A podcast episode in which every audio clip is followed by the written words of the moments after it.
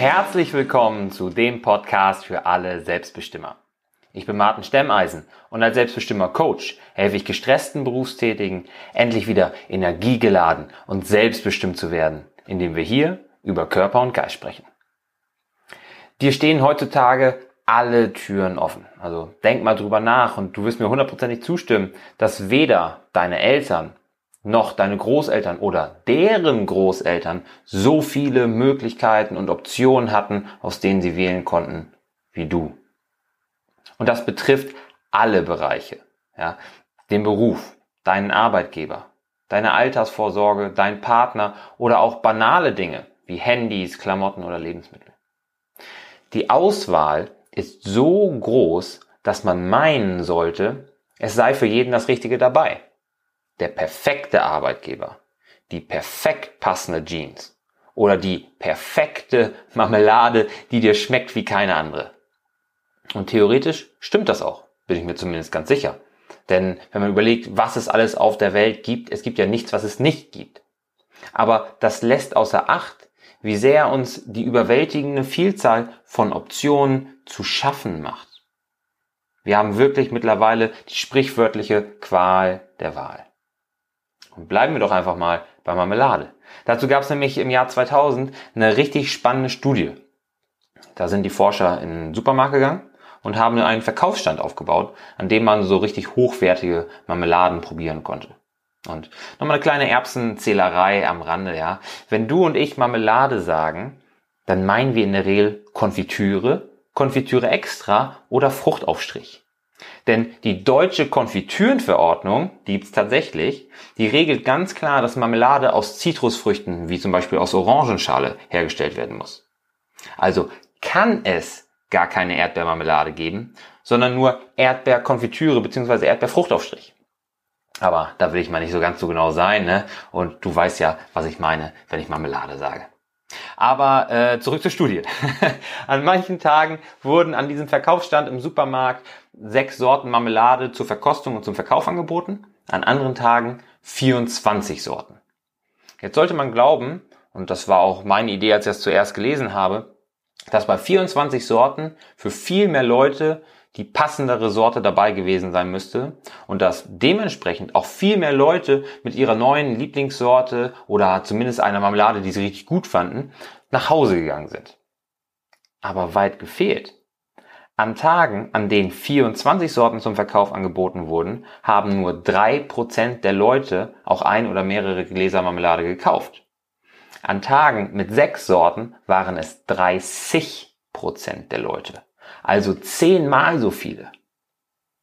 Und das kann man auch auf andere Bereiche übertragen, ja. Das betrifft ja nicht nur Marmelade.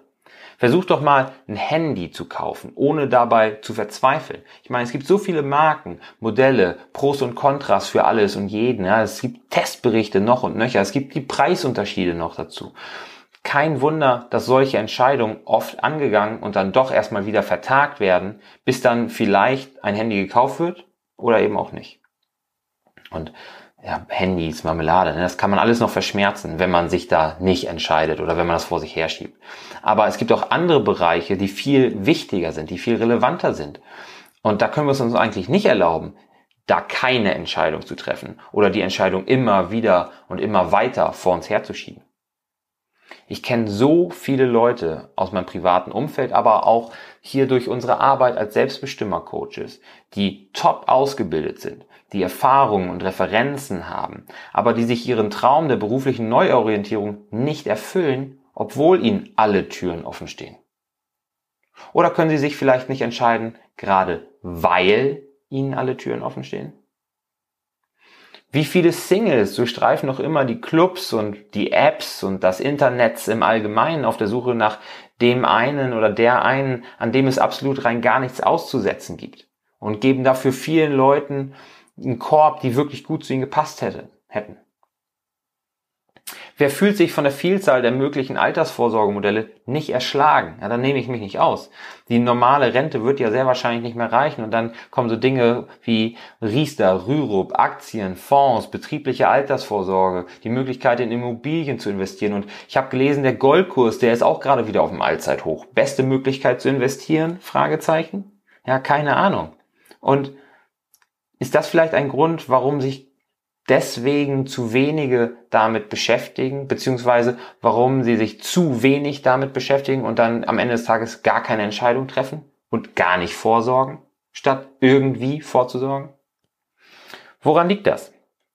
Wie eigentlich immer gibt es nicht den einen einzelnen Grund, sondern mehrere, die zusammenspielen und die sich natürlich auch gegenseitig verstärken können und gegenseitig auch irgendwie ausklammern können. Besonders wichtig ist der Wunsch vieler Menschen, die beste Option zu finden. Wenn du die beste Option finden willst, musst du aber im Zweifelsfall alle Optionen kennen und miteinander vergleichen, um eine Entscheidung treffen zu können. Und das ist ja eine Aufgabe, die würde so viel Zeit und so viel Energie kosten, dass sie praktisch nicht umsetzbar ist.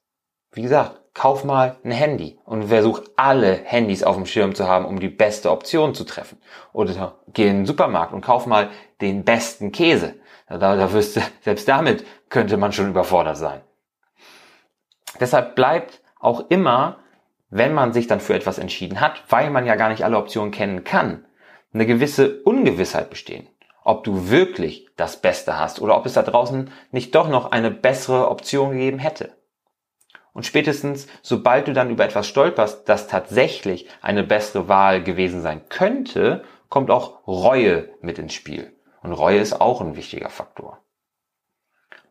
Man muss aber gar nicht warten, bis man über etwas anderes stolpert, bis Reue ein Faktor wird und irgendwie da mitmischt, sondern Reue kann auch schon früher ein Thema werden. Und zwar immer dann, wenn die anfängliche Begeisterung erstmal abebbt. Denn du kannst ja noch so ein tolles Auto, Haus, Handy oder eben das Glas Marmelade kaufen. Die anfängliche Begeisterung wird nach einer Weile abklingen und es wird als neuer Normalzustand angesehen, egal was du dir da angeschafft hast. Und dann passiert es schnell, dass du wieder etwas Neues siehst, von dem du bereust, es nicht gekauft, gewählt, gemacht zu haben. Und ein vierter Faktor kann dann das Vergleichen sein, ja. Denn die Angst, sich für etwas zu entscheiden, das schlechter ist als das, was all die Personen um dich rum in deinem Umfeld gekauft, gewählt, gemacht haben, kann dich ebenfalls davon abhalten, eine Entscheidung zu treffen. Bloß was kannst du dagegen tun? Ja, wie kannst du verhindern, dich von der Qual der Wahl lähmen zu lassen? Für mich persönlich ist der wichtigste Grundsatz, es muss nur gut genug sein. Ich will gar nicht das Beste haben. Beziehungsweise nur ganz, ganz selten. Die Dinge, die ich brauche oder die ich haben will, für die ich mich entscheide oder gegen die ich mich entscheide, die sollen in erster Regel ja einen Zweck erfüllen. Nehmen wir mal Jeans als Beispiel. Mir sind Jeans ziemlich schnuppe. Ja, solange die blau sind und solange meine Beine reinpassen, was ähm, die Auswahl manchmal schon ganz schön einschränkt, ist eine Jeans für mich gut genug. In so einem Fall, wenn ich eine Jeans finde, die gut genug ist, dann kaufe ich in der Regel gleich drei Paar, damit die nächsten Jahre Ruhe im Karton ist. Ja, dann brauche ich mir erstmal um Jeans keine Gedanken machen. Bei T-Shirts ist es ganz ähnlich. Ich habe zehn identische T-Shirts. Fünf blau, fünf dunkelgrau. Die passen eigentlich immer und zu jedem Anlass. Ja, die sind gut genug. Die erfüllen ihren Zweck. Die Zeit und die Energie, die dadurch frei wird, dass ich mich möglichst nicht mit den unnötigen Entscheidungen aufhalte, kann ich dann wiederum in die Dinge stecken, die mir wirklich wichtig sind. Meine Gesundheit, meine Familie, meine Arbeit. Außerdem hilft es mir, Entscheidungen als endgültig anzusehen. Statt also weiterhin Augen und Ohren nach besseren Optionen offen zu halten, hake ich das Thema möglichst ab, sobald die Entscheidung durch ist. Die Ausnahme ist natürlich immer dann, dass ich begründet total unzufrieden mit dem bin, wofür ich mich entschieden habe. Das kann ja passieren. Reue kann ja auch real sein. Das ist ja nicht immer nur in unserem Kopf, sondern es kann ja wirklich sein, dass man eine schlechte Entscheidung getroffen hat. Und dann ist, wäre es ja auch völlig irre, wenn man dabei bleibt und nichts ändert. Das hätte ja geheißen, dass ich damals, als ich mit meinem BWL-Studium angefangen habe und im dritten Semester spätestens gemerkt habe, das ist nicht das, was ich will. Weil hier wird der Mensch als austauschbare Ressource angesehen und hier geht es einfach zu viel um Zahlen und ich, egal was ich mache, am Ende des Tages habe ich die Welt kein Stückchen besser gemacht, ich habe keinem Menschen damit geholfen. Dann hätte ich ja dabei bleiben müssen, wenn ich Entscheidungen immer, immer, immer als endgültig ansehe.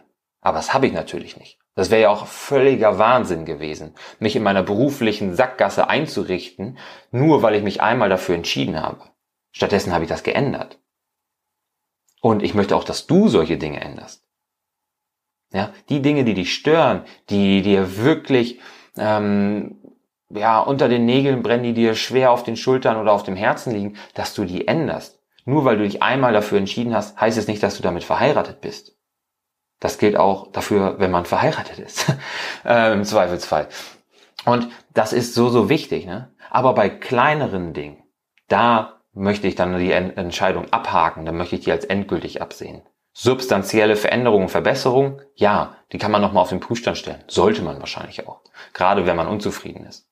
Aber die Dinge, die eigentlich ganz gut laufen oder die nicht so wichtig sind, die sollte man nicht immer wieder in Frage stellen. Da wirst du wahnsinnig, weil das Gras auf der anderen Seite ist immer grüner. Und am Ende des Tages sollen alle Entscheidungen, egal ob groß oder klein, darauf abzielen, mich das Leben leben zu lassen, das ich mir für mich und für meine Familie wünsche. Je länger ich mich mit der Entscheidungsfindung, mit Reue oder Neid aufhalte, desto weniger kann ich mein eigenes Leben gestalten und genießen. Und das gilt dann für alle vier Bereiche. Die Gesundheit, die Beziehung, die Zeit und den Beruf. Aber extrem viele Menschen wissen gar nicht, was für ein Leben sie leben wollen. Ihnen fehlt die Klarheit, was sie vom Leben wollen und brauchen, um glücklich zu sein. Ihnen fehlt die Energie, die nötigen Veränderungen anzupacken.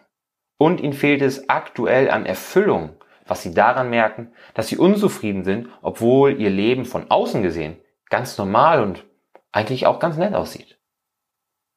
Wenn das ganz nach dir klingt, dann können wir dir da helfen. Ja, wir unterstützen ja gestresste Berufstätige und Eltern so wie dich. Und zwar mit unserem Selbstbestimmer-Coaching. Im Link in den Show Notes, den kannst du jetzt klicken, haben wir alle Infos zum Ablauf dieses Coachings zusammengestellt und geben dir auch die Möglichkeit, dich ganz unverbindlich auf einen der limitierten Plätze in diesem Coaching bei uns zu bewerben. Und das ist eine Entscheidung, die dir zur Abwechslung mal ganz leicht fallen sollte.